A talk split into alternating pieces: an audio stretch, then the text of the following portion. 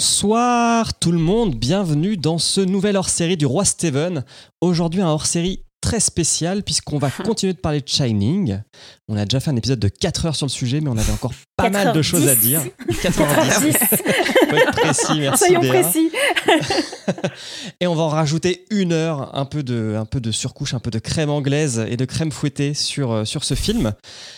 Pour ce faire, on a splitté la moitié de l'équipe. On les a remplacés par des invités de qualité que je vais vous présenter maintenant. Nous avons Béa de Parlons Péloche. Bienvenue Béa. Bonsoir. Tu vas bien? Ça va très bien, merci. Je suis ravie d'être avec vous. Eh ben, on est ravis de te re-recevoir Oui. depuis le temps. Euh, sachant que tu avais mis, comme une autre invitée, un, un marqueur sur si vous faites Shining, je veux être là. On est les vrais. Il y a Stéphane Boulet, aka, aka Papa de Super Ciné Battle. Bonsoir euh, Stéphane. Bonsoir, bonsoir. Alors, ce que je comprends pas trop, c'est qu'est-ce que je fais là? Parce que tu as parlé d'invité de qualité. Donc euh, après, euh, bon, c'est vous qui avez choisi, hein, mais C'est Non, c'est non, pour dire. non, euh, non, oui, on les mesure ça. autant à la quantité qu'à la qualité. hein. c'est ça, exactement. D'ailleurs, j'ai pas vérifié, mais est-ce que vous avez fait Shining dans Super Ciné Battle années 80 Ouais, on l'a fait, mais je crois que c'était dans les tout premiers, il me semble. C'était il y a euh, genre super longtemps. Là où, là où on faisait encore 15, euh, 15 films par épisode au lieu de 2 actuellement. Bon, bah, t'auras plein de temps pour pouvoir en parler. Et puis, on reçoit Victoire d'Adapte-moi si tu peux. Bonsoir Victoire. Bonsoir. Tu vas bien? Bah oui, je suis ravie d'être là. Donc, toi aussi, tu C'était un peu un des- rendez-vous. Oui, Ah oui. toi aussi, t'avais avais mis ta marque. T'avais ton Bien petit sûr. rond de cuir. C'est ça. Et donc, du roi Steven, nous avons Émilie. Bonsoir Émilie. Bonsoir Julien. Et nous avons Grand Poil. Bonsoir. Bref, nous voici partis pour une heure sur Shining. Je vais me remettre un petit peu de synthé parce que j'adore cette, euh, cette musique d'intro. Et puis tu, tu dis une heure, mais on n'est pas du genre à se fixer des limites. Donc euh, tant qu'on a des choses à dire, on parlera. hein. C'est vrai. Mais on va quand même essayer de faire une heure. J'ai pas envie de finir euh, en, en posant un demi-congé euh, le lendemain. Non, on est quand même. 6. on est toujours 6. on sait comment ça finit. Exactement.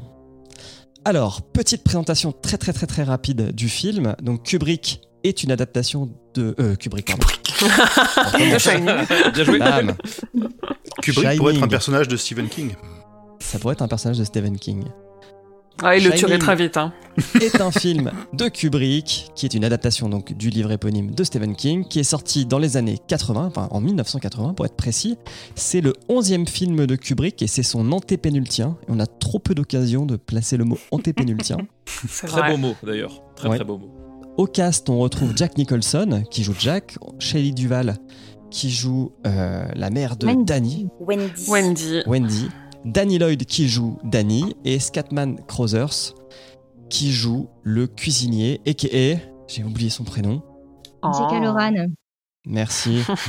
Ah là, moi j'ai mon buzzer, je suis prête. Alors sur la fiche technique, très rapidement, il y a deux versions qui existent. Une première version sortie aux États-Unis de 144-146 minutes, selon euh, organisation ou police, et selon les, la fin. Puis une version plus courte, dite européenne, de 119 minutes, qu'on est, je pense, euh, celle qu'on on a vue du moins euh, les premières fois. Et c'est un film qui n'a pas forcément bien marché en salle et qui a gagné son statut de référence pop culturelle euh, bah, au fur et à mesure de ses sorties en vidéo. Alors, toute première question pour ouvrir le bal. Quel est votre premier souvenir du film? Comme ça, de but en blanc là. De but en blanc. à, à brut pour point, voilà. Allez, vas-y Stéphane, dis-nous. Euh, bah, euh, premier souvenir euh, euh, du film. euh, moi, tout simplement, c'est euh, en fait le, le- cette espèce de, de, de, de long euh, travelling sur le aérien au début en fait qui ouvre euh, le, le voyage de la famille Torrance sur le euh, bah, vers l'Overlook en fait avec tous ces Mhm. tous ces paysages et ce bah, ce synthé euh, complètement apocalyptique qui se pose dessus. Euh, je me souviens que la première fois que j'ai vu ça, je me suis dit mais what? Qu'est-ce qui se passe J'étais assez jeune et je m'attendais pas à avoir des sentiments aussi contrastés entre cette espèce de nature euh, complètement magnifiée par, le, par les, les plans très souples euh, de, de, de Kubrick comme à chaque fois et ce, ce- cette espèce de synthé qui dit euh, bon les gars ça va mal finir quoi. Hmm. Victoire. Alors, euh, moi, le film, je l'ai vu très récemment, c'était il y a trois ans. Fêté par une Mmh. chaude soirée d'août. Totalement en dans l'ambiance. T'as vu? Et en fait, euh, je rentrais de vacances euh, pendant lesquelles j'avais lu Shining, donc le roman de Stephen King. C'était mon premier King. Hmm. Et euh, je l'ai dévoré en trois jours. Ça a été vraiment une claque monumentale. Et donc, dès mon retour de vacances, j'ai voulu me poser devant le film. Et euh, j'ai passé littéralement deux heures à me dire Mais ça, c'est pas comme dans le livre On va y venir. Voilà, donc ça, c'était mon tout premier. Il y a Souvenir. quelques différences. Et toi, Non. Béa Euh, alors moi, je l'ai découvert, euh, ça fait déjà quelques années, euh, lors d'une soirée entre amis. euh, vous savez, les samedis soirs marathon euh, DVD. Euh, donc c'est bien, je l'ai découvert euh, la nuit dans le noir. Euh, et alors pareil, j'avais lu le bouquin avant, euh, mais alors bien longtemps avant, puisque j'avais été... euh, carrément traumatisée par la lecture du bouquin quand j'étais ado. Et euh, pour le coup, je me rappelle bien, j'avais passé une nuit blanche dans un petit lit sous un Velux et du lambris, euh, dans des draps bleus, je me souviens bien. Et j'avais peur de fermer le livre en fait. Et t'avais vu des guêpes ou pas? Donc, non, mais alors pour le coup, quand j'ai vu le film, euh, bah, ça m'a fait moins peur. Euh, parce que le, le bouquin avait fait tout le boulot, quoi. Mais, euh, mais je suis. ben, alors, pareil, hein, le, le, la- la- l'ouverture est tellement. euh, je, si je devais retenir qu'une seule chose de ce film, c'est, c'est, c'est bébête, hein, mais c'est, c'est cer- certainement ce travelling de départ. Le, Ah ouais? ce gé- ah ouais, ouais, ce générique, euh, je le trouve formidable. Ok. tu demandes, un pro- tu demandes un premier souvenir. hein, c'est le, c'est, c'est, c'est quand même une entrée en matière vraiment marquante. C'est, c'est pas non plus. euh, Bah alors moi j'en ai un. Il va, il va sûrement vous faire rire. Mais moi, mon, premier- mon premier contact avec ce film, mon premier souvenir, c'est la scène de la photo de fin. Parce que je me suis. J'étais tout petit, j'étais vraiment tout petit, je, je connaissais pas du tout Shining. J'avais 8-9 ans et ça passait à la télé parce que c'est un film quand même qui a été assez rediffusé euh, euh, à la télé et puis surtout sur le- les chaînes du, du satellite. Et en fait, mon premier souvenir de Shining, c'est cette musique euh, jazzy qui, euh, comment dire, qui zoome vers Nicholson. Ah oui. Sachant que, Mm. sachant que Nicholson, c'est chez moi un traumatisme parce que j'ai j'étais terrifié de voir Batman quand j'avais 5 ans. Ah oui, ah oui, c'est impressionnant. Et du coup, mon Mais t'as porté souvenir- plainte contre tes parents ou comment ma, ma maman adore les films d'horreur et elle pensait que c'était c'était jouable de regarder Batman quand t'as 5 ans. Bon. Et voilà, regardez les dégâts que ça a fait. Et comment ça se passe? fait. Bah oui, de, de voir ses parents qui se font, euh, qui se font trucider. C'est tout à Vous fait connaissez pas l'histoire de Batman, non C'est ça Et ça. du coup, pendant très longtemps, mon seul, bah, mon seul contact de Shining, c'était cette putain de scène de fin que je comprenais pas avec euh, la tête de Nicholson qui me faisait peur euh, sur une photo en noir et blanc. Mais est-ce qu'on la comprend depuis Telle est la question. Ah, ah. Hey. Et vous, Émilie Grandpoil, c'est quoi votre premier souvenir de Shining? Euh, moi, j'ai un souvenir euh, complètement indirect. J'ai aucune idée de la première fois où j'ai vu le Shining de Kubrick, mais j'en ai pris conscience. Euh, en fait, j'ai un souvenir euh, en banlieue de Châteauroux chez ma grand-mère quand j'étais gamine, avec d'avoir un long, long film qui passe à la télé pendant que je suis dans le salon en train de jouer avec ma sœur. Je pense que c'était une des rediffusions d'M6. C'était le téléfilm. Et en fait, mon père, quand j'ai demandé à mon père ce que c'était, il m'a dit c'est Shining. Et moi, je me souviens m'être dit non, c'est pas ça Shining, c'est pas le Shining que je connais, c'est juste un truc qui a le même nom et ça n'a rien à voir. Mm. Donc j'avais déjà vu certainement le Kubrick, euh, soit vu passer, soit euh, regardé, mais je j'ai pas le souvenir de l'avoir euh, regardé, j'ai le souvenir de m'être dit non, le téléfilm c'est pas le Shining que je connais. Et tu avais raison, déjà si jeune. Ouais, j'étais déjà du, dans le camp de King avant de, de devenir fan, comme quoi. Et toi, Putain, je sais pas comment vous faites pour avoir des souvenirs aussi précis. hein, Je j'y arrive pas. Moi, ce que je, ce que je peux dire, c'est que le, le blanc qui me marque le plus, pour moi, c'est pareil, c'est c'est l'entrée. C'est pareil, l'entrée en matière, le travelling, le ces sons euh, mais très forts, très bas qui te qui t'agressent alors que t'es dans, dans la montagne, tu vois un très Dans joli nature. paysage dans la nature et tu dis putain, ça va mal se barrer. Mais ça, euh, c'est parce que vous habitez pas à la montagne. Si vous habitiez à la montagne, euh, ça serait moins, ça vous étonnerait moins. ouais, Oui, c'est ça, vous savez que ça va mal se finir quoi qu'il arrive. hein, voilà. Je, je parle d'expérience. Et du coup, moi, la seule chose dont je me souviens, c'est que j'ai, je l'ai vu ce film-là assez jeune et je, vu que, vu que, j'ai vu la mini-série plus tard aussi, en me disant ah oui, c'est vraiment pas la même chose. Donc ça fixe, un, ça fixe un, palier de, un palier de visionnage dans les, dans les, dans les années 90. Et je sais pas, c'était pas une, c'était pas ma période pour ce, pour le film. Et je pense que j'avais pas lu le bouquin encore à l'époque. Ok. Donc j'ai pas de point de comparaison. euh, C'est ça qui était. euh, Mais c'est pas parce que tu me permets une transition toute faite qui est euh, une question euh, très euh, à trigger. Est-ce que on n'en fait pas un peu trop sur Shining et est-ce que ça reste un bon film pour vous? On en fait Alors, un peu trop, qu'est-ce que tu entends par un peu trop? Voilà, c'est ça vraiment le. Va Alors, au fond de ta question. Ce que j'entends par un peu trop, c'est que euh, Shining est, est souvent cité comme un, un des films d'horreur de référence, est souvent cité comme un des meilleurs Kubrick ou un même des meilleurs films au monde. Et euh, bah, moi, par, personnellement, c'est pas mon avis. Quoi. Je trouve que c'est un bon Ah ouais, film, mais je trouve qu'on en fait un petit peu beaucoup sur, euh, sur ce film. Déjà, Bah- c'est pas un film d'horreur. Oh. Ça, ça dépend ta définition de l'horreur. Il y a quand même des passages choquants, il y a du fantastique, euh, il y a des scènes, il y a des, des- des passages un peu dégueulasses.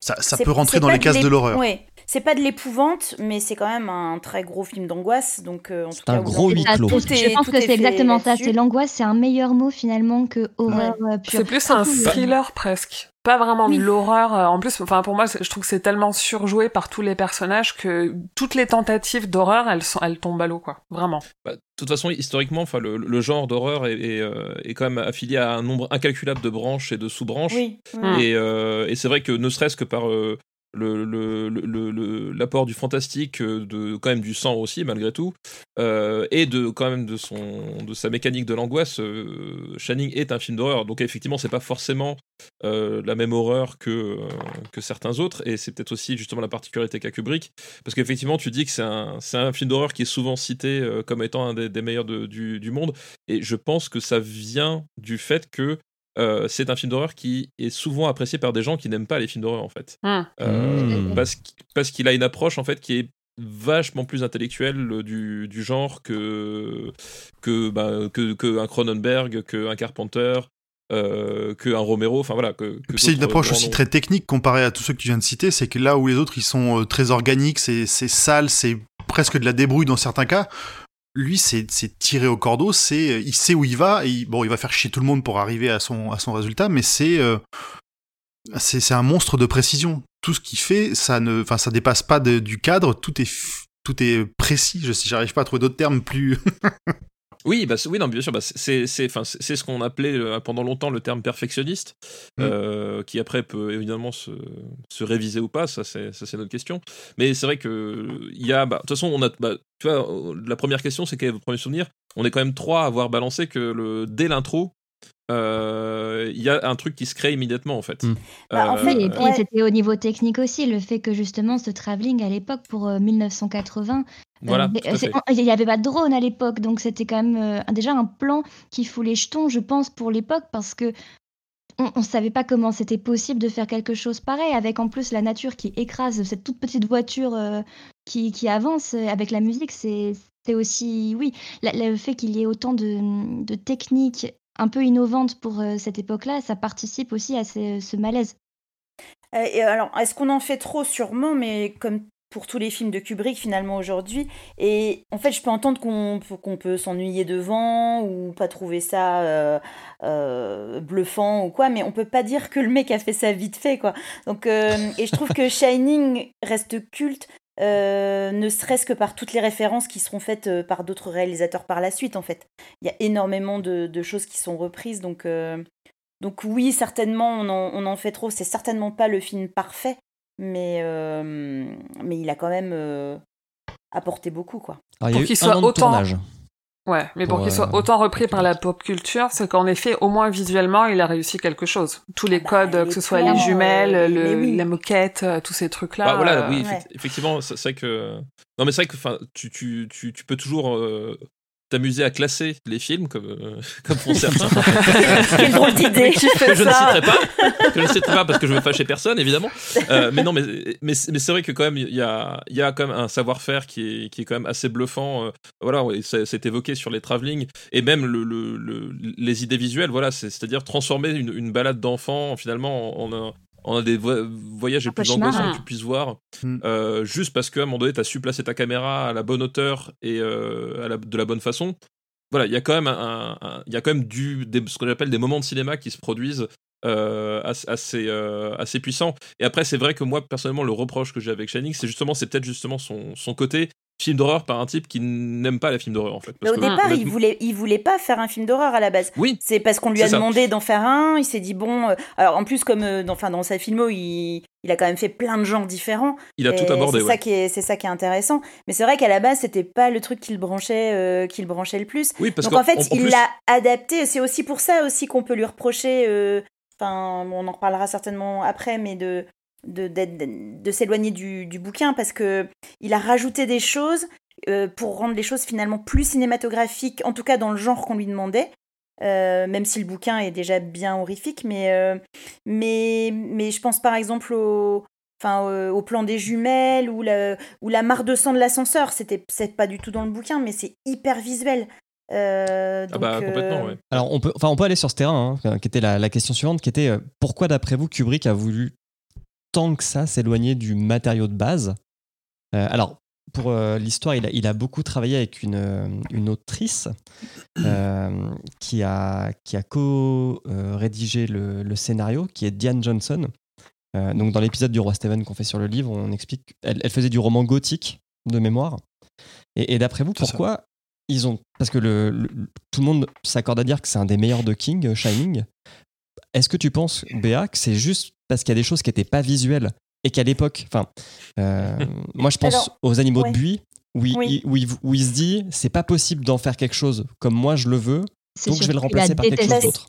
C'est ça euh. en fait. Il a pas. Oui, c'est vrai qu'il a pas du tout. Il a pas du tout accroché, mais bah moi je pense que effectivement. Alors il y a ce côté, euh, on va faire un film d'horreur, mais c'est surtout que dans le bouquin, euh, il pouvait pas, enfin, ou il voulait pas traiter tous les sujets euh, dans le Mm. film en fait, parce que finalement dans le film, il traite que de la folie, euh, enfin quasi que de la folie, euh, alors que dans le bouquin, t'as quand même euh, Enfin, là, dans le film, pardon, le, le personnage de Wendy, il est pas du tout développé, elle est hyper nunuche dans le film et tout, alors que dans le bouquin, euh, ça parle plus de, bah, la, de la, la situation du couple avant l'hôtel, euh, Ça parle la violence- d'alcoolisme, La violence domestique, il y a effectivement l'alcoolisme de, de Jack euh, qui est hyper important dans le bouquin. Et finalement, bah, lui, il en a fait. et, et en plus, bah, parce que Stephen King, en plus de, de ce que j'ai pu voir, de ce que j'ai pu lire, pardon, il, lui aussi à l'époque, il aimait bien picoler. Donc, donc je pense qu'il y avait des, des choses qui, le, qui étaient hyper. Personnelles. assez personnelles dans le, dans, dans, le- dans le livre. Donc euh, je pense que tout ça, euh, effectivement, il s'en est éloigné. Et puis il a rajouté, euh, enfin pour, pour aller vraiment dans le côté bah, juste de, de, de Jack, en fait, tout tourne vraiment autour de lui. Et par contre, il a rajouté des choses, euh, bah, le labyrinthe qui, qui n'est pas là non plus, euh, mais ça apporte énormément au film, en fait, beaucoup de symbolique. Et enfin, je trouve ça hyper cinématographique. Donc euh, Ouais, je pense qu'il il a pris, en fait, il a vu des choses qui lui plaisaient dans le matériau de King et il a décidé de changer tout ce qu'il voulait changer pour des raisons qui lui appartiennent et, et qu'on connaîtra jamais. Mais en effet, après, comme tu disais, le livre est tellement autobiographique pour King, notamment sur sa relation, euh, sa dépendance à l'alcool et comment ça affecte sa famille, que c'est aussi pour ça que King il s'est un peu acharné sur Kubrick derrière, oui. c'est parce qu'il a, il est passé euh, complètement à côté du message euh, auquel King tenait Ouais. beaucoup. Mm, mm. C'était peut-être pas Mais volontairement, il hein, avait, volontairement. il avait besoin d'une excuse. Enfin, en fait, il avait besoin d'un matériau, d'un support de base pour raconter l'histoire qu'il avait envie de raconter et qui Voilà. n'était pas celle du, pas celle du livre. Il voulait pas raconter l'histoire de la destruction d'une famille finalement. Il voulait vraiment Oui, c'est ça. raconter euh, une histoire Mm. qui fait peur tout simplement dans un hôtel en huis clos. De toute façon, c'est ce que, enfin, c'est ce que fait euh, Stanley Kubrick quasiment à chaque fois. C'est-à-dire qu'à chaque fois qu'il va adapter quelque chose, parce qu'il a fait quasiment que des adaptations, Mhm. euh, il- va prendre en fait ce qui l'intéresse lui, parce et jeter tout le reste qui lui casse les couilles. Et là, c'est ce qui s'est passé là. Euh, voilà. Non, mais Faut- tu, vois, par rapport à Orange Mécanique, j'ai pas souvenir qu'il ait tant élagué le roman. Ouais, mais Ah, il même- se fait en- tailler un et- peu dessus quand même. hein. Et, et en même temps, il, il a taillé pas mal de choses dans le roman, ne serait-ce que euh, tout le euh, tout le tout le côté euh, tout le côté langage du, du roman qui est hyper Mhm. important. euh, qui est euh, voilà qui, qui, qui est dans le film et à peine survolé parce que ça c'était un aspect qui qui- qu'il estimait pas intéressant à rendre visuellement. Ouais. De même que Donc, euh, Lolita. Son Lolita oui. par rapport au roman de Nabokov, il est vraiment très très différent, ne serait-ce que dans l'ambiance. bah, Enfin, le il- roman il- est, est dégueu, enfin un peu dégueu dans le sens où c'est très très très sensuel. Euh, des fois, on te fait oublier quand même que c'est une jeune fille de 13 ans. Et, euh, et, euh, clairement, bah, dans le film, ça reste très euh, très, très chaste, très froid, vraiment très très froid. Le film est très très froid ouais, par rapport au, au bouquin. Mais là c'est pareil, c'est-à-dire qu'il va, voilà, il va prendre ce qui l'intéresse. Et d'ailleurs, il, enfin, on avait dit qu'effectivement Shining c'était un film qu'on lui avait demandé parce que Kubrick en fait avec Shining, c'est ça le paradoxe, c'est qu'il cherchait à renouer avec le succès public. Donc Mm. bon, il, il s'est vautré au, il s'est vautré au, au box-office, mais c'était ça, et c'est pour ça qu'il allait chercher dans l'horreur parce que euh, il n'est pas complètement idiot. Il voyait quand même euh, que c'était quelque chose de très porteur bah, au début des années 80. Voilà, on, a- on, on- on arrive à- après vraiment le, le, le- le début de l'exploitation de l'horreur massive au, au cinéma. Euh, pareil, le, le talent de King commence doucement à, à quand même bien se faire connaître, donc il se dit c'est l'occasion ou jamais quoi. Mhm. Et euh, le fait est que le roman il l'a pas aimé. Il- Enfin, en fait, il, il aimait des aspects du roman, mais il trouvait l'écriture affreuse. Donc euh, à, part- à partir de là, Je suis pas du de tout là, trigger, c'est bien. non mais, non, mais je, je- Allez, je- tout le monde boit de l'eau. En fait, non, mais la, la- la question c'était parce que King il avait produit une version du scénario pour celui-là. Est-ce qu'il trouvait l'écriture du scénario dégueulasse ou l'écriture même Oui. du roman C'est ça le. du, rom- du roman et du scénario. En Oui. fait, effectivement. Et il faut voir aussi qu'effectivement, euh, euh, Stephen King, euh, à, à l'époque, enfin, ça je vous apprends rien, quand il, quand il vendait les droits d'un- film, enfin, c'était un véritable business pour lui. C'est-à-dire qu'on arrivait à des stades où, où il vendait les droits avant même que le film sorte pour avoir une sortie simultanée, des choses comme ça. Enfin, il- Mm. voilà. Il y avait une volonté de contrôle chez King. Alors, tu mets un mec qui a une volonté de contrôle comme Stephen King en face de Stanley Kubrick, qui est quand même Contrôle fric à Le- mort. hein. qui est le LeBron James du, du contrôle fric euh, cinématographique, forcément que ça va pas bien se passer.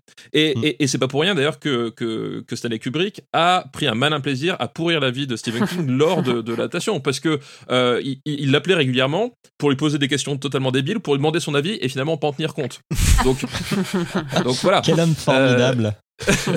Donc, c- et, et c'était ça le climat. Et je pense qu'il y avait de ça aussi, c'est qu'à un moment donné, il se disait, ouais, ce, ce type, à un moment donné, il a du succès, mais euh, je lui dois rien, moi je vais faire mon truc. euh, voilà, Ouais. quoi. Est-ce que vous voulez l'avis de Kubrick sur son film? C'est une phrase. Shining est un film optimiste. C'est une histoire de fantôme. Tout ce qu'il dit, c'est qu'il y a une vie après la mort. C'est donc optimiste.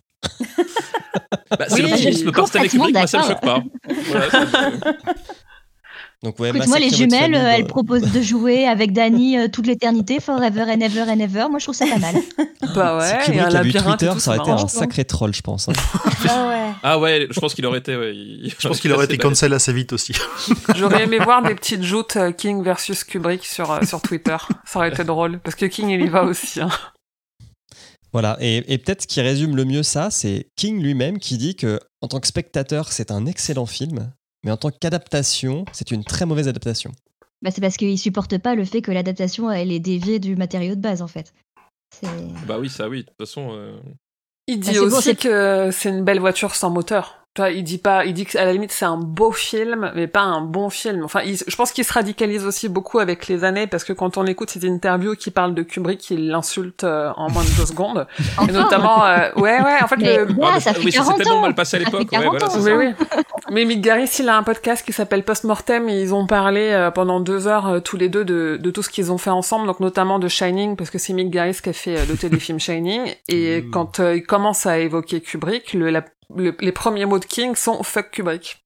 Tu ah, n'as toujours pas digéré. Oui, il a dû être agacé euh, que, que tout le monde le porte ce film au nu alors que c'est sa base. Enfin, j'en sais rien, je sais pas pourquoi. Et Bah, surtout, sa mini-série, maintenant- elle a été euh, complètement euh, oubliée en comparaison Bah au oui. film de Ah, Kubrick. c'est-à-dire que Évidemment. Ouais. King, pas c'est pas un bon King, réalisateur. hein. C'est c'est quelques essais, que ce soit euh, cette mini-série ou Maximum Overdrive. C'est très très bien, Maximum C'est- Overdrive. King, il a- vous laisser il dire a- ça. Il a scénarisé euh, Shining, mais il a pas réalisé Shining. C'est Garris qui l'a réalisé. C'est, il a scénarisé euh, Shining et Le Fléau. C'est là où on peut faire. Mais c'est pas un bon scénariste de toute façon. En plus, il l'a écrit euh, en réponse au film de Kubrick, donc il l'écrit pas dans les bonnes conditions en plus. Oui. Ouais, Mm. c'est ça. D'ailleurs, Grand Poil est toujours traumatisé de ce téléfilm de 3h30. Mais le, ce qui m'a le plus traumatisé, c'est de relire, le, de relire le livre derrière et de me faire chier en lisant le bouquin parce que c'était, je venais de voir exactement, quasiment à la phrase près. C'était horrible. il, il- il a réussi à me niquer le bouquin complètement pour le, en le lisant dans la de Il faut que je relise Shining d'ici un an ou deux en ayant oublié la mini-série. Alors, est-ce que pour vous, c'est le meilleur Kubrick Shining? Parce qu'on a quand même pris des experts cinéma c'est pour qu'on Hmm. puisse aller Non. un petit peu plus loin que, que ça. Non, voilà. C'est quoi pour merci. toi le meilleur Kubrick? Ah bah pour moi, euh, moi ça doit jouer quelque part entre 2001 ou, euh, ou Orange Mécanique, mais Orange Mécanique j'ai un comment dire j'ai un passif assez assez particulier, parce que ça a été un choc euh, un, choc assez assez puissant très très jeune. Mais non, je pense que comme je disais, Kubrick, il a, il a une approche assez, assez froide du, du, du cinéma de manière générale, hein, de la façon de traiter ses personnages. Euh, on a parlé de Lolita, mais euh, voilà, on, peut parler d'un peu tout, ce- tout son rapport finalement au protagoniste. C'est toujours assez froid, assez distant, et autant il y a des films, ça marche super bien. euh, autant par exemple bah, dans, Shining, je trouve que ça, il y a des moments, ça, contribue à donner des, choses assez, extraordinaires. euh, surtout bah, dans le cadre où euh, là Kubrick comme on l'a dit s'intéresse surtout au fait que, euh, que Jack Torrance bascule dans la folie le reste il s'en il s'en manque un peu mais le problème c'est que il est, il est tellement à fond là-dedans, c'est que dès les premiers instants, Kubrick, il est concentré sur cet objectif-là. Et en fait, les, les- les- les premières images où il passe son entretien d'embauche, tu vois déjà que le mec, il est à moitié fou, en Mais fait. oui. Mais oui, Bah oui, mais la, ça, ça, séquence de Jack. Nicholson qui est dans les Ouais. toilettes, il lui pose des questions simples et il prend 10 minutes à répondre en faisant des minutes Ouais, de et folie. voilà. Tu dis, oh et, et le mec, il est, il est déjà angoissant de base, en fait. Et, euh, et ça, je pense que c'est un truc que Kubrick a pas vu immédiatement. C'est-à-dire que euh, le, c'est-à-dire que on sent qu'il veut raconter l'histoire d'un type qui bascule dans la folie parce qu'il est au contact d'un hôtel hanté. Et en Mm. fait, euh, finalement, ce, qui est ce que taré, nous quoi. on voit, c'est un type qui est, qui est déjà complètement taré quand il arrive et qui euh, finalement euh, s'emmerde et finit, finit par vouloir tuer sa femme pour tuer le temps quoi c'est un peu le... Ah oui, pas oui, pourquoi sa femme l'a suivi en plus? Enfin, moi, j'ai à la place de Wendy, je vois Jack, je me dis ah non, jamais de la vie, je vais m'isoler avec lui. Qu'est-ce que c'est que cette histoire? Non, mais c'est clair, on sent qu'il est pas net euh, rien que de- dans la voiture aussi. Enfin, et, Oui, oui, voilà. Ouais, c'est. Ça s'appelle Bah, le après- cannibalisme, Danny. En fait, on a, on a quand même vraiment l'impression que qu'il a laissé, euh, il a laissé Nicholson faire ce qu'il voulait. Bon, ce qui est, ce qui est bizarre, c'est que autant chez les Duval, on a quand même lu régulièrement qu'elle se faisait, euh, qu'elle se faisait presque martyriser sur le sur le tournage. Autant Nicholson, il a l'air d'être en roue libre tout le long du film. Bah, Fais il ce que de tu veux, sois extrême, vas-y. nid de Coucou, euh, je pense Il a qu'il été recruté était, pour il ça, était ouais. bien dedans, quoi. Enfin. Mais c'est le même, enfin, c'est le même personnage. euh, Bah, euh, oui, c'est très proche. Hein, euh, ouais. Ah bah c'est juste après qu'il soit en fil de l'asile. au-dessus d'un nid de coucou quand même. Comment? Je le trouve plus jovial dans Vol au-dessus d'un nid de coucou, mais euh, Oui, oui. bah il y a plus de choses à racheter dans son personnage dans Vol au-dessus d'un coucou que dans Shining où là effectivement le type globalement enfin il y a rien que tu sauves chez lui quoi la- même la seule scène qu'il a avec son fils euh, sur le sur le lit dans la chambre d'hôtel Mm. euh, il est ultra flippant en fait C'est-à-dire que le, le seul moment d'intimité un peu un peu euh, où, où il pourrait avoir un, un petit peu de rédemption ou, ou même pas de rédemption juste un peu de chaleur humaine euh, le, le type il est super glauque Bon, voilà, alors, cela donc, euh, dit, le petit Danny, moi, il me fait bien flipper aussi. hein. ah oui aussi bah oui, oui ça c'est sûr Après, moi, j'ai l'impression que la seule scène, justement, où Jack Nicholson, t'as l'impression qu'il se réveille un peu, c'est le moment où il fait son, son cauchemar et qu'il y a Wendy qui fonce vers lui parce qu'il crie dans son sommeil. Et euh, là, il se plaque à terre, il a l'air un peu hagard, elle, elle essaie de le tenir dans ses bras. Et c'est le seul moment où il y a une, un, un masque d'humanité qui repasse sur son visage, comme si euh, d'un coup, il y avait l'hôtel, je sais pas, qui avait reculé. Et il se rend compte de ce qui se passe, et après, il rebascule. C'est le seul moment où on dirait qu'il qu'il snap et qu'il se réveille un peu. Ok. C'est intéressant ce que tu dis sur l'hôtel parce que je trouve que l'hôtel, euh, c'est un personnage à part entière en fait. C'est Mhm. vraiment plus qu'un décor. euh, c'est.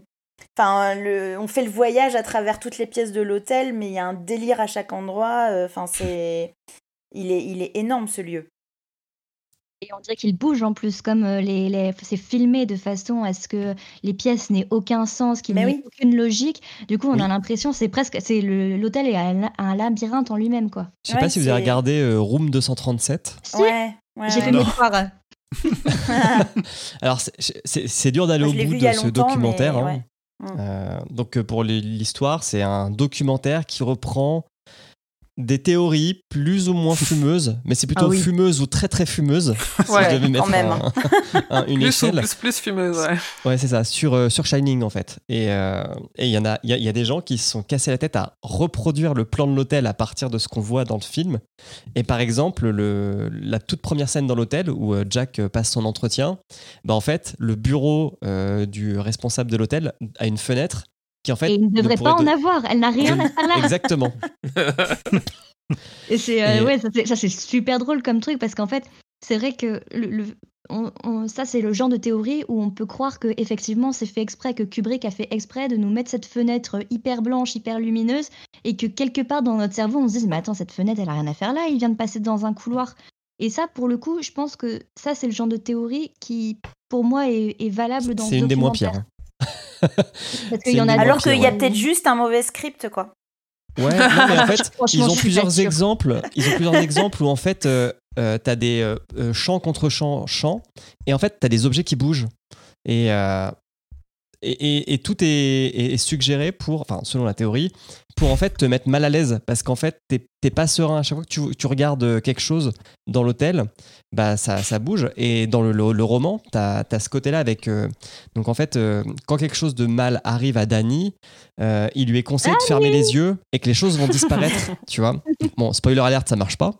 Mais euh, Ça Et ne en fait- fonctionne pas très bien. il y, a- il y a ce, il y a ce côté, en fait, comme si tu avais un, un clignement, un clignement d'œil. Donc, euh, tu, tu, tu parles à quelqu'un, donc la caméra tourne, revient, et ça a bougé. Et, et pour que- juste créer du malaise.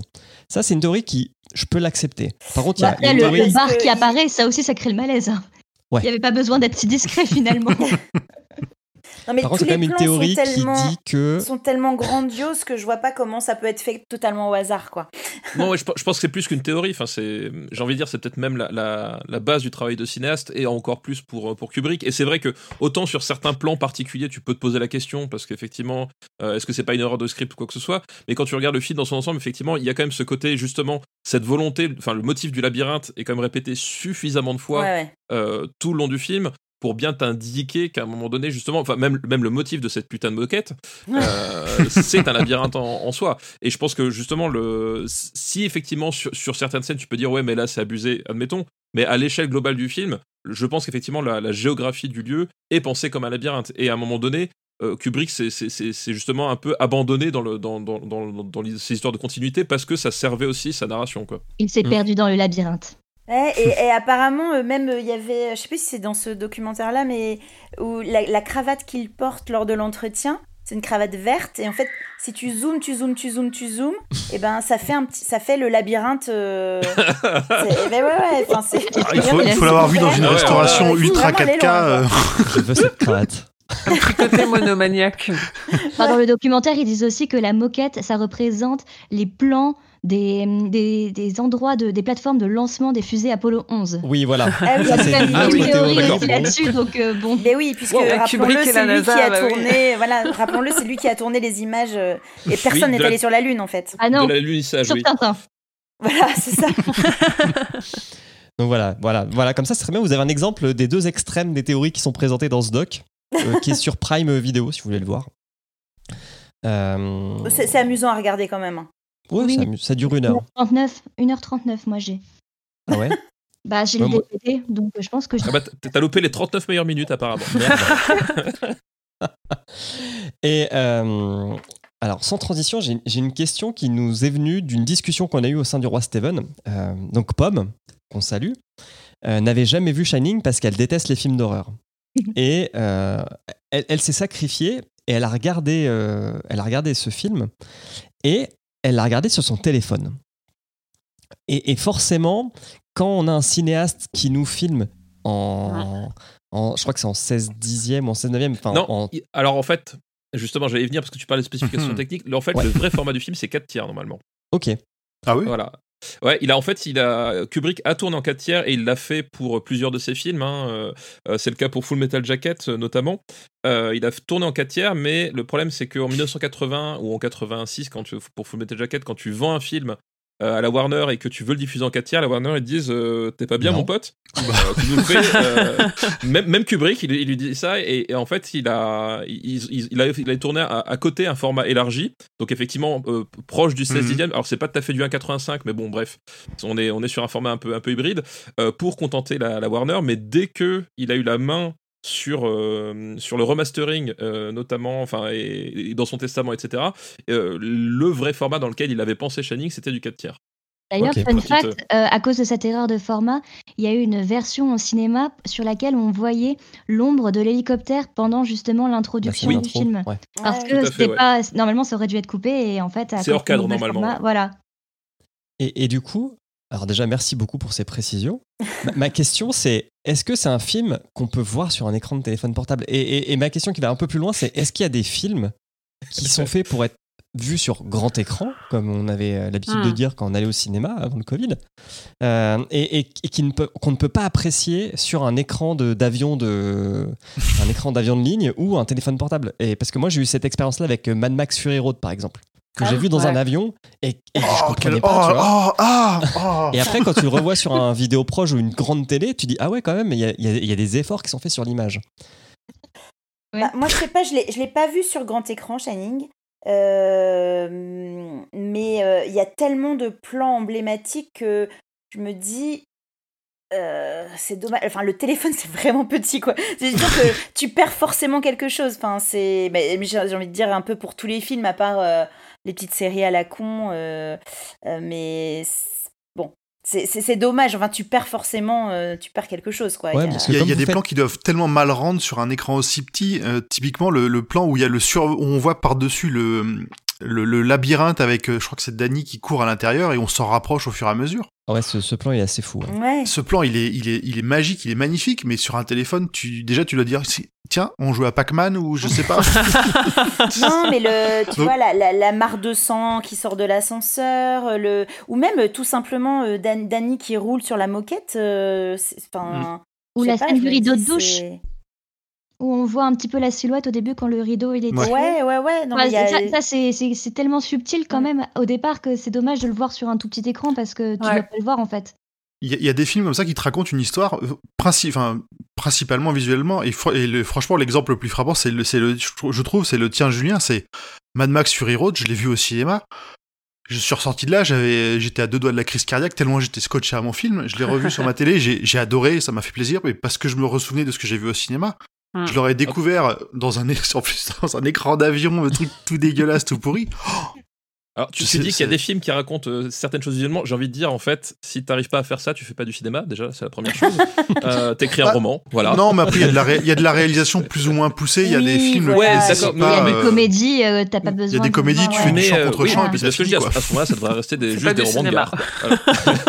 Non, mais après, c'est- après, après, c'est vrai que c'est- un éternel débat. euh, c'est un éternel débat qui, anime euh, la, cinéphilie d'une manière générale. Après, chacun y voit, voit midi à sa porte. hein. Je veux dire, même, euh, même David Fincher euh, vous dira que il a réalisé des films dédiés au cinéma et d'autres euh, pas du tout, qui dédiés à la télévision. C'est notamment le cas, par exemple, de Panic Room. Il vous dira que c'est pas un film, mais que c'est juste un, un, un truc du, du, du vendredi un soir. téléfilm. C'est une démo Voilà. technique. Donc, euh, après, à vous après d'apprécier le, le truc. Hein, Mhm. Euh, moi, personnellement, je l'ai vu au cinéma, j'étais assez content de le voir dans ces conditions-là. Euh, Mais euh, oui, alors après, voilà, est-ce que, on, est-ce que de manière générale, on peut voir un film sur un téléphone en étant confortable? Je suis pas certain non plus quand même.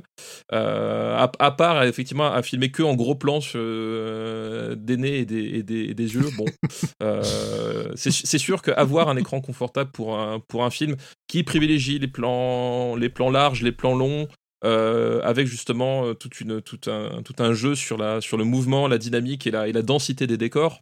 Euh, c'est vrai que quand t'es pas capable de voir tous les détails de l'image, ben, l'exemple est parfait, effectivement, c'est ce plan aérien sur le, euh, su- sur, le, sur le labyrinthe, euh, ou même effectivement le, rien que l'ouverture, en fait, effectivement, le, le côté Mm. magistral de, de- de- de- du plan d'ouverture sur un, sur un tout petit écran où tu vois euh, tes orteils en fond. Voilà, je suis pas certain que tu aies la même sensation, quoi. Puis il y a la question de la qualité du son aussi, parce qu'il y a quand même un énorme travail sur euh, le son dans Shining, que ce soit au niveau musical ou, ou les sonorités, etc., qui, qui nous plonge aussi dans, l'am- dans l'ambiance un peu horrifique. Et sur un vieux son de téléphone portable, c'est peut-être pas l'idéal non plus pour vraiment être à fond, quoi. Ah ouais, on, est, on est en tension tout le temps, en fait. Du début Ouais. à la fin, on est en tension. Donc, euh, c'est vite fait d'avoir une notif sur un téléphone qui te, qui te sort du Oui, il y a ça. Non, mais c'est vrai. C'est- Non, mais c'est vrai que c'est ça aussi. C'est qu'effectivement, c'est. En fait, c'est- aussi tout le, tout le propos de Kubrick finalement avec ce film-là, c'est que justement quand t'es dans la salle, t'as aucune échappatoire. Donc tu euh, quelque part tu Ouais. subis le film. Euh, et c'est vrai Bah, t'es qu'effectivement quand t'es coincé sur ton- avec eux, t'es coincé avec eux dans l'hôtel. c'est ça. T'es coincé avec eux dans l'hôtel et effectivement quand t'as un, un moyen de, à un moment donné, de détourner le regard euh, vers quelque chose, vers un point de, de- qui n'est pas du noir profond. Bon, c'est sûr que voilà, c'est pas pensé pour le format. Euh, et c'est vrai que c'est- valable dans tous les cas. Moi, je conseille, je conseille toujours de découvrir un film sur un écran d'une taille au moins respectable. Parce que t'es pas à l'abri justement qu'à un moment donné, euh, tu, tu, tu loupes des trucs si, Ton attention si t'as besoin de, ailleurs, ouais. de plisser Mhm. les yeux. quoi. Mm. Surtout quand tu vois toutes les théories qui ont eu sur Shining. Euh, Julien parlait tout à l'heure des, des petits trucs dans le décor qui changent. Il y a aussi Ouais. la, la théorie des canettes avec euh, l'Indien dessus euh, qui, qui bouge. Il y a cette théorie-là. Il y a eu toute une théorie aussi dans Room 237 sur une affiche, un moment qu'on voit, mais pendant deux minutes, qui représenterait un minotaure. Bon, euh, ça représente un skieur, la personne voit un minotaure. Moi, je l'ai pas, hein, mais, euh, mais pourquoi pas, ça va avec le labyrinthe. Mais voilà, c'est le genre de truc où, pour aussi s'échafauder toutes ces théories-là, même si elles sont fumeuses et tout ça, enfin, ça fait travailler l'imagination, en fait, de voir un film sur un vrai écran qui nous permet de voir tous ces détails. Donc, ça fait partie de l'expérience du film, finalement. Émilie, j'ai une question pour toi. Quand, quand Shining a été ressorti en 4K l'année dernière, je sais qu'il passait au Grand Rex à Paris. Ouais. Est-ce qu'il il avait été euh, rediffusé un petit peu partout en France ou c'était vraiment très. euh, quelques cinémas euh, choisis sur le. triés sur le volet? Euh, alors c'était quelques cinémas triés sur le volet, mais un peu partout en France. Après c'était pas beaucoup, mais comme on le disait dans le Roi Stevens, ce qui est marrant avec euh, la version 4K et avec Shining, c'est que quand les cinémas ont rouvert après le confinement, vu qu'il y avait rien à diffuser, il y en a beaucoup qui ont rouvert avec justement le Shining 4K. Donc ça montre aussi que, euh, de toute façon, qu'on le veuille ou non, c'est un film qui va continuer à attirer en salle et qui est toujours euh, très populaire et très apprécié mais euh, et que les gens regardent il y a toujours euh, c'est toujours très commenté sur les réseaux sociaux quand ça passe à la télé c'est toujours euh, très regardé à chaque fois c'est toujours des bonnes audiences. Et toujours par des nouvelles générations aussi. Parce que moi, finalement, je l'ai découvert pas comme vous. euh, Il y a... Quand j'étais ado, je l'ai découvert qu'il y a trois ans, donc à, à 23 ans. Et en fait, ça passe encore, ça passait encore en, 2000, euh, en 2018. ça- C'était encore un film qui est valable, même quand on le voit pour la première fois à ce moment-là. Enfin, il y a ouais une nostalgie, quoi. bah, Putain, pour un un king dans des années vieillesse, là. 80 il a très très bien vieilli je pense que c'est un, un des kings euh, de de cette époque là qui a le mieux vieilli mais pour tout ce qu'on a dit, pour tout le travail de Kubrick sur euh, sur la façon de filmer, sur la technique et tout, surtout maintenant qu'il est sorti en 4K, euh, à regarder. Moi, quand je l'ai lu, quand je l'ai vu pour euh, l'épisode du roi Steven, j'ai pas apprécié, je me suis un peu ennuyée. Mais je pense aussi parce que c'est ce truc où c'était sur ma télé, donc j'avais le téléphone à côté, euh, je me levais pour aller prendre de l'eau, tout ça, alors qu'au cinéma, je, je je serais rentrée dedans et j'en aurais pas décroché. Ouais, t'étais pas focus sur le film, quoi. Bah pas vraiment. J'ai pas réussi à, à être focus en tout cas. Ok. Et ben, ça fait encore une très belle transition, mais vraiment, mais quelle équipe exceptionnelle. On dirait qu'on a vu les question- questions à l'avance, dis Ouais, donc. peut-être. Écrit un conducteur Oh là là. Euh, Est-ce que c'est votre film préféré de l'univers de King ou si ce n'est pas le cas, est-ce que vous pouvez nous dire lequel est-ce et pourquoi?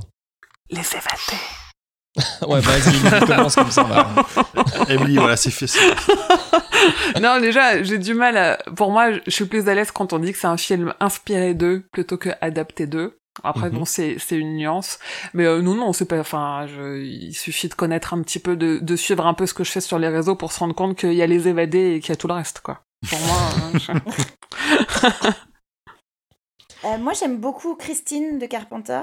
Mais oui Euh, mais vraiment, je, j'aime ce film. euh, Je, je l'ai vu quand euh, je l'ai vu au cinéma quand il était sorti et je donc et je le revois régulièrement. Alors même s'il est, il a certainement un petit peu vieilli et tout, mais voilà, j'adore cette histoire.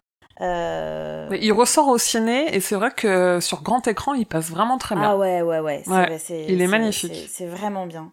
Euh, vraiment, il arrive, euh, mais un peu comme, euh, comme Duel de Spielberg, enfin, c'est rien qu'une carcasse et, et c'est, enfin, pour moi, c'est ouais, un personnage euh, à fond. Enfin, Bah, c'est Et- c'est aussi parce que c'est des réalisateurs, enfin, au dehors de la qualité du film, mais c'est des réalisateurs oui, qui arrivent à faire des mais choses qui sont intemporelles, qui, qui, mais- qui vieillissent très très Ouais. bien parce que ils cèdent pas forcément à des hypes qui feraient que le truc il se casserait la gueule. Ils ont, ils ont leurs idées et ils vont jusqu'au bout et ça, et ça, ça continue à accrocher des années après. Moi, et sinon, que. euh, j'ai- j'aime bien. euh, alors, c'est mon petit plaisir coupable. Alors, je dis plaisir coupable, j'exagère parce que il est très bien noté partout, mais la ligne verte, c'est juste dégoulinant. Ah, mais c'est c'est le de préféré de Stéphane. De bons sentiments. Comment? De quoi?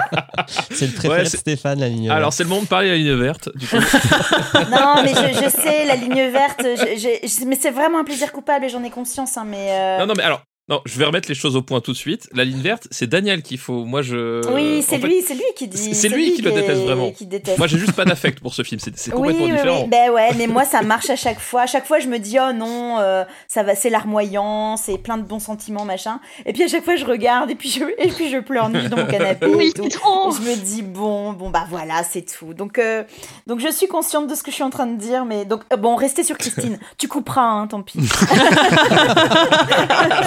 Pas. non, j'assume, j'assume pas totalement la ligne verte, j'avoue.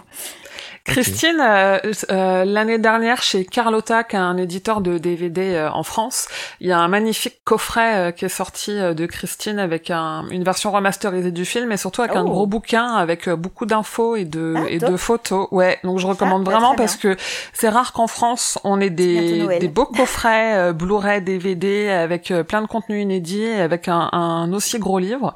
Donc le Christine chez Carlotta, je recommande, magnifique. Ok, merci pour la reco. Stéphane, c'est quoi le tien?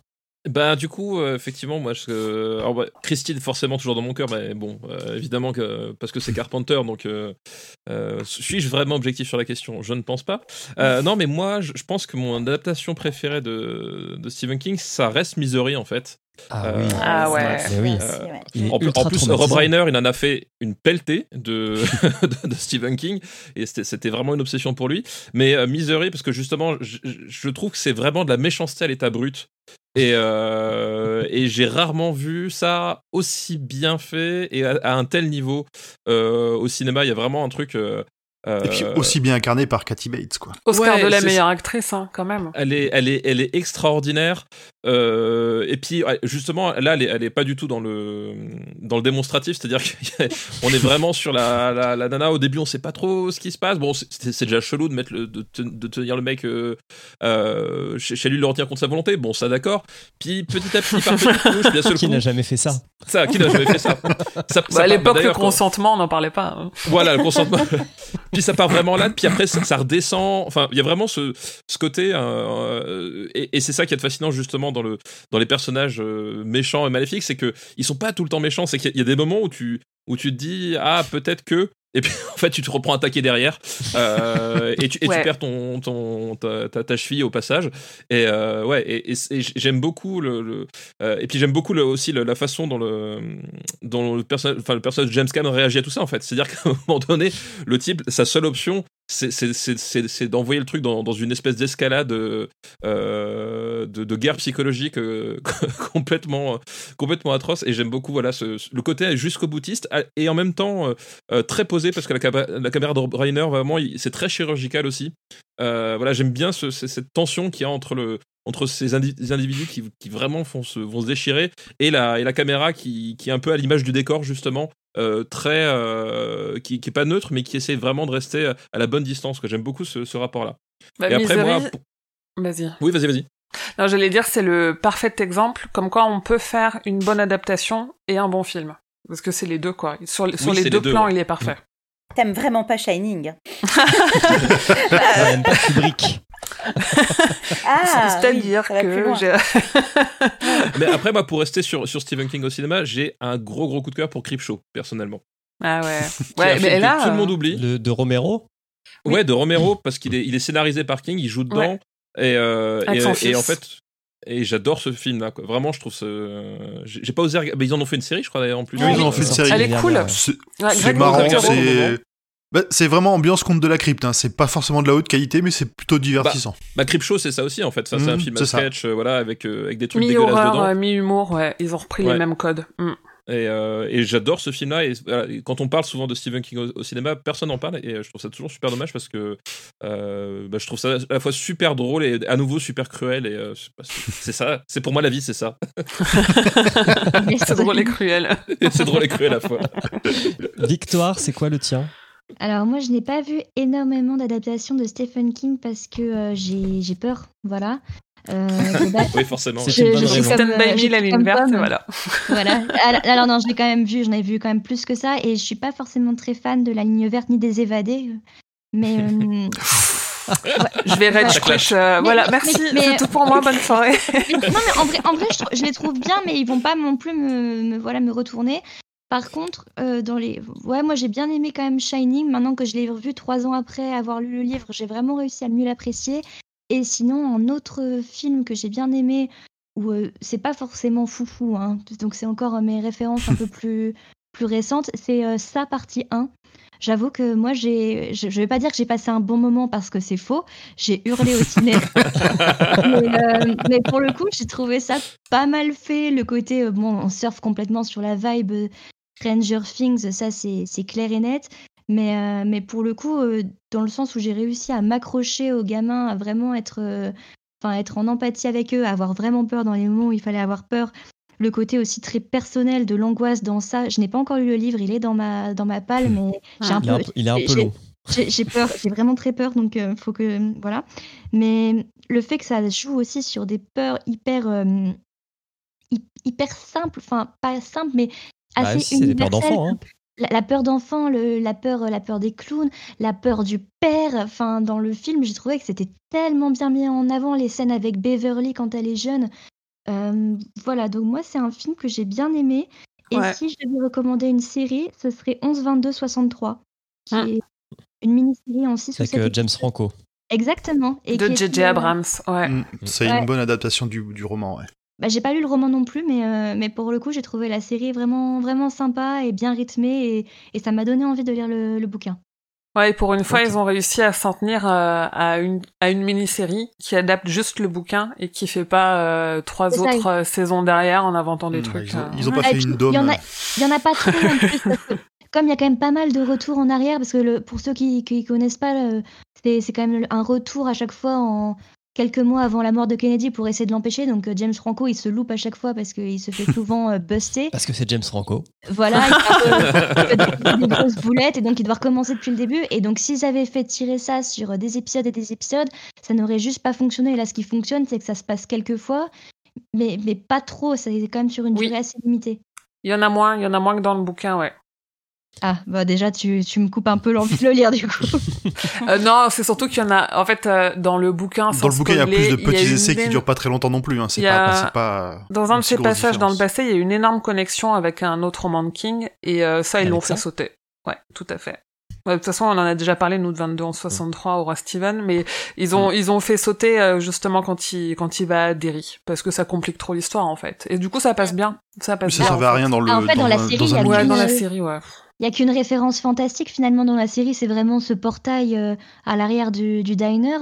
Mais Ouais. sinon, euh, la, la série, on peut même la regarder presque comme une série historique finalement, parce qu'elle revient vraiment euh, dans ces, ces moments de complot avant la mort de, de Kennedy, la traque d'Oswald avant. Est-ce que c'est vraiment lui qui a tué Kennedy, etc. Donc il y y a toute cette dimension vraiment historique d'histoire des États-Unis, etc. Il y a beaucoup de recherches, ouais. Ouais, même pour les gens, je pense, qui sont pas forcément attirés par le fantastique, c'est vraiment une toute petite euh, partie de la série finalement. Donc c'est c'est vraiment un seul élément sur lequel l'histoire est basée. Mais euh, Surtout, on apprend à la fin que c'est Kubrick qui a tué Kennedy. Quoi. surprise Il a tué King et Kennedy. C'est quand même bien amené, quoi. Et toi, grand poil, c'est quoi ton king préféré? Ah la vache, faut que je, je vais essayer d'en trouver un que les autres ont pas dit parce que sinon ça va, ça va être Bah, redondant. donc je vais dire les. Langoliers. Ah, non. Non, je déconne. Troll. non, les enfants Ah, du maïs, tu les as tous regardés, Je- je pense- voilà. stop, stop. Non, pour le coup, les, les Langoliers, c'était c'était mi- mi-blague, mais c'est- je crois que c'est un des premiers Kings que j'ai vu quand j'étais gamin euh, en, en mode. euh, C'était a la tous série subi qui. ça sur M6, quoi. Ouais, c'est ça, voilà. Ils jouent dedans, d'ailleurs. Donc c'était euh, c'était une adaptation complètement pétée avec des effets spéciaux euh, fous, horribles. Et surtout Non, que mais du- M6 te, te vendait les langoliers dans la bande-annonce que tu tapais toute la semaine. Ah oui Et en fait, en tu les vois au bout de trop. Parce que c'était ces fameux téléfilms, comme il y a eu Hit, euh, les Atomic Knockers, ça, euh, enfin, euh, euh, le fléau, ces trucs qui duraient 3-4 heures. Et les langoliers, tu les vois vraiment au bout de 3h15, quoi. Ah, bah, bienvenue chez King, quoi. c'est le voyage qui compte. Ouais, les, les descriptions, ouais. Euh, Ouais, dans Joyland ça compte pas, mais Ok, donc les langoliers. Non, Et non, toi, je vais dire, Julien non, je vais, je vais dire euh, pour de vrai stand, stand by me parce que Et en fait, ah. Grand Poil, il, a- il copie. Il copie. Stand by me, j'ai fait, j'ai, j'ai eu l'impression d'avoir vécu un peu une, une enfance comme, comme les gamins qui avaient une bande de potes comme ça, avoir à traîner en forêt tout le temps. On n'a pas trouvé de cadavre. Mais on a fait plein de conneries, on a marché sur des, on a marché sur des, sur des rails de train, euh, on a fait plein de choses de, ça ça, c'est un film qui me parle, qui parle de mon enfance et qui me, qui, qui a toujours eu des images très fortes pour moi, donc c'est pour, c'est c'est resté mon King euh, préféré. Ouais, alors moi aussi, Stand By Me. Stand By Me, c'est un peu le Sting Loving You de King. C'est-à-dire que c'est c'est- c'est son. parti, Et allez. tu devrais faire du marketing hein, en vrai. Moi, je veux Non, que non, non. sur mes bouquins. Non, pas Ah, du ça tout. serait bien sur la, la pochette du DVD, le Sting Loving You de King. Le Parce blur. que- Le Euh, livre de poche. si vous écoutez le livre de poche. Non, parce que c'est quand on le voit, on se dit pas c'est c'est adapté d'une euh, nouvelle de King. Et pourtant, euh, la nouvelle est cool. Alors, je me bats souvent avec Emily parce que pour moi, c'est la meilleure adaptation de King, Stand By Me. Et, et vraiment, comme tu dis, Grand Poil, c'est une vraie photographie de ce que peut être l'adolescence des garçons euh, qui vivent pas en milieu urbain, on va dire. Et, et moi aussi, je me suis retrouvé euh, dans le fait de partir euh, dans des forêts, euh, se, se monter la tête pour des aventures alors qu'il n'y a rien. Et je trouve que ce film, il le retranscrit ultra bien. Et d'ailleurs, il est aussi fait par Rob Reiner, qui a fait Misery, Ouais, qui est pour moi aussi Tout à fait. Tout à fait. une excellente adaptation de, de King. Et euh, ouais, je voulais aussi citer les, tous les téléfilms d'M6 en fait, parce qu'ils ont beau être très mauvais. Enfin, je dis d'M6, c'est pas M6 qui les a commandés, quoi. Ouais. Mais qui c'était eux qui les diffusaient. Bon, à part Hit, que je peux encore regarder, que j'apprécie, tous les autres, c'est vraiment des merdes, quoi. Euh, non, non, mais c'est. Dreamcatcher. c'est- C'est c'est ce qui a le plus mal vieilli. C'est vraiment ce qui a le plus mal vieilli. Ah non, mais Dreamcatcher, c'était pas un téléfilm, hein, c'est sorti au ciné, ça. hein. Ah, c'est sorti au ciné, ouais. Ah, Ah, j'ai c'est souffert au ciné pour celui-là. hein. Ah, moi, je Si, l'avais si, vu ouais, à la télé. je- Je, je l'ai subi sur le grand écran, je vous Ah assure ouais. que c'était au cinéma. C'est- Ouais, la- L'alien du, l'alien du cul au cinéma, ça. Avec cette blague de Oh caca. oui, bah oui, oui. oui, oui. Ouais. C'était malheureux. Mais c'est marrant, Ok. Julien, que tu dises que euh, Stand By Me t'a accroché parce que pour toi, c'est euh, une adolescence de garçon, parce qu'il y a des projets euh, de, de le refaire un peu façon Ghostbusters, mais avec un groupe de filles. Ok. Pourquoi pas? C'est Amy Seymet qui euh, est réalisatrice et qui joue aussi dans Cimetière 2019, qui joue euh, la mère, qui qui a qui a balancé comme ça l'idée en interview. euh, Mm. et on sait comment ça se passe en général. euh, de toute façon, il va vendre les droits et puis il y a quelqu'un qui va faire de la merde et puis voilà quoi. Et puis il va dire qu'il va kiffer. Après, pour le coup, est-ce que c'est vraiment important dans le livre que ce soit des garçons? Parce que typiquement, tu parles Bah de Cimetière 2019. euh, Il y a eu euh, aussi un changement sur la victime euh, euh, dans, le, dans ce film-là par rapport au bouquin. Et euh, finalement, que ce soit le garçon ou la fille euh, qui, qui se fasse écraser. euh, Bah, Euh, ça a changé pour l'âge. Ça a changé parce que euh, eux, l'idée dans Cimetière, euh. c'était d'avoir euh, une, une, euh, une, un enfant un peu plus âgé, donc voir euh, le retour, comment il est géré euh, quand euh, l'enfant euh, revient à la vie, selon s'il a 3 ans ou s'il a 10 ans.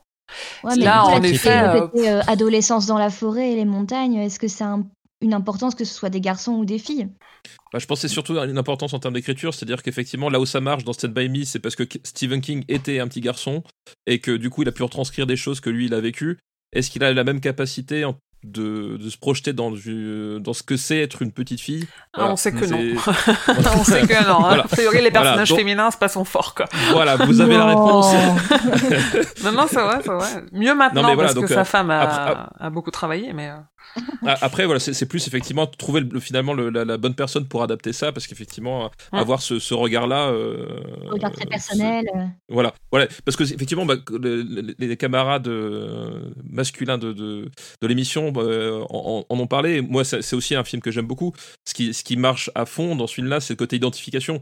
Et euh, c'est fait parce que justement, les personnages, euh, enfin, en tout cas, en tant qu'ancien petit garçon, maintenant je suis un, un- un vieil homme chauve, hein, vous voyez, comme quoi la vie nous réserve parfois des surprises. En, en tant qu'ancien petit garçon, effectivement, il y avait, une- il y avait vraiment un- une capacité de projection et d'identification parce que les personnages, il y avait un truc vraiment très, euh, très précis, très, très bien trouvé dans l'écriture. faut juste réussir à trouver ça avec un, une scénariste de préférence. Mais ils euh, veulent pas plutôt euh, faire euh, autre chose Enfin, avec des filles Ah bah, Mais ah oui, bah, ce serait ça- mieux plutôt que de Ah, vouloir. ça- Enfin, pour moi, j'ai toujours capitaliser du sur le mal avec ça. Mais pourquoi Oui, c'est pour euh, capitaliser sur le nom. C'est-à-dire que si, tu mets Stephen King oui, dans, oui, dans- dans bien ton truc, sûr, bien sûr. ça, ça se vendra toujours mieux que de trucs muches. Hein. Tandis que sinon, ouais. ça fait film indépendant euh, qui sort de nulle part. C'est vraiment. C'est ça. Le Mm. genre de choses qui capitalisent uniquement sur un nom. Comme Surtout Ghostbusters que- d'ailleurs.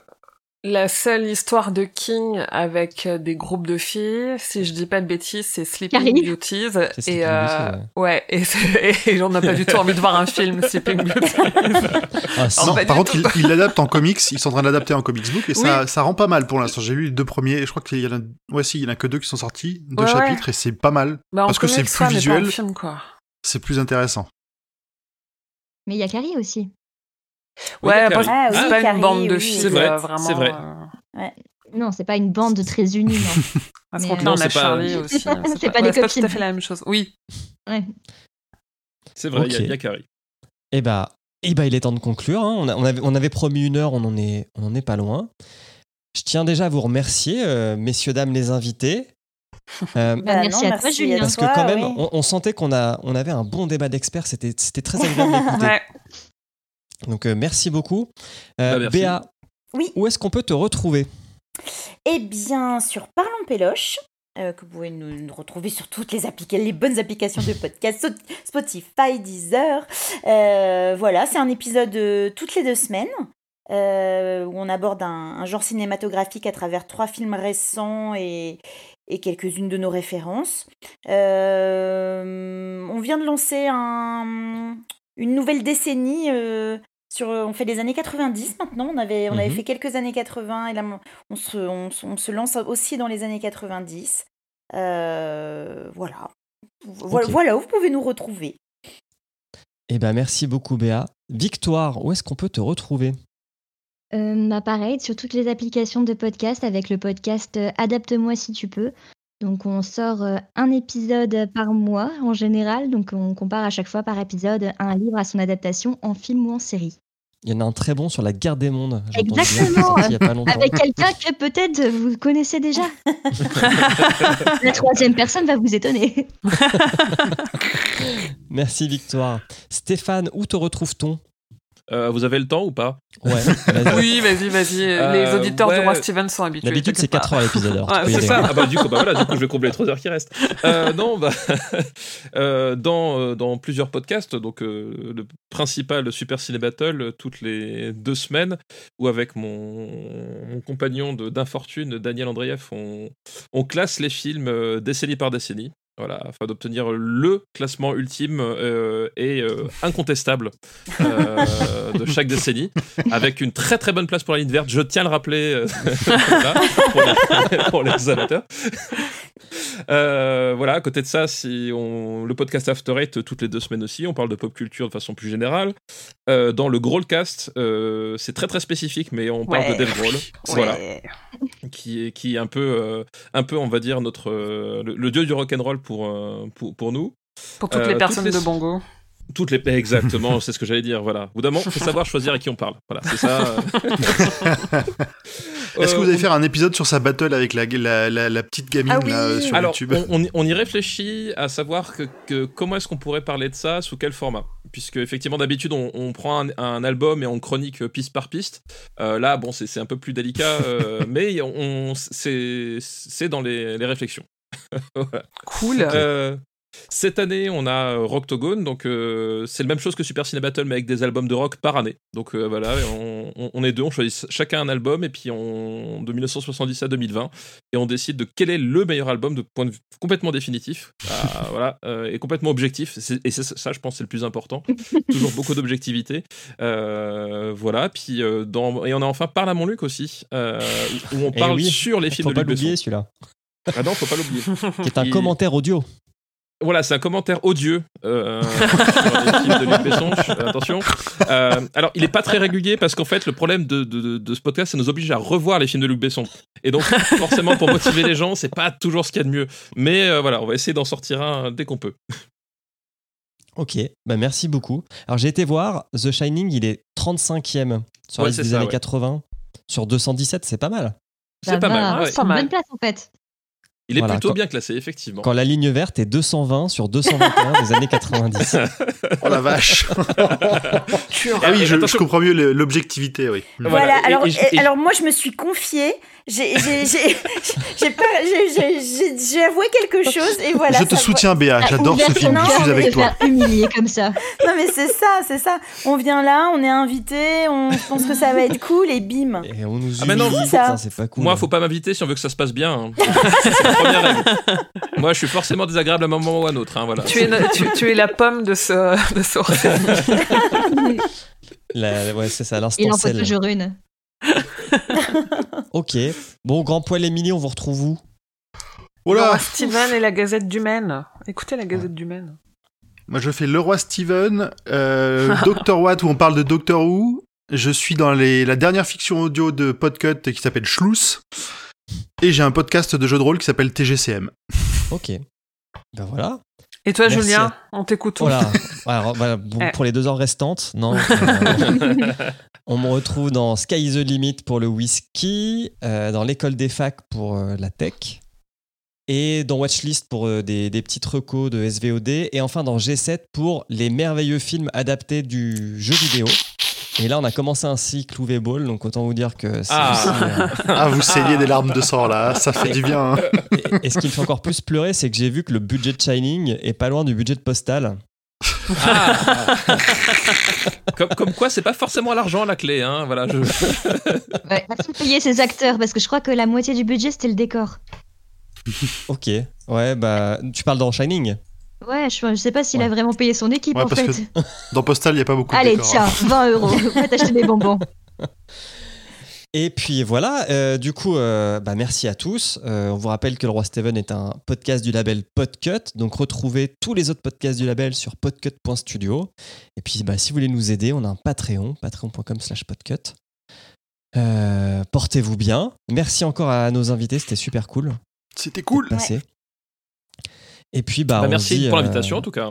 Et bah, et bah, au plaisir, on vous invitera. C'était c'était Ouais. bien. Cool, Euh, vous avez votre rond de cuir, ça y est. la chance. Merci à tous et puis bonne soirée. Merci. Merci, ciao. Salut. Ciao.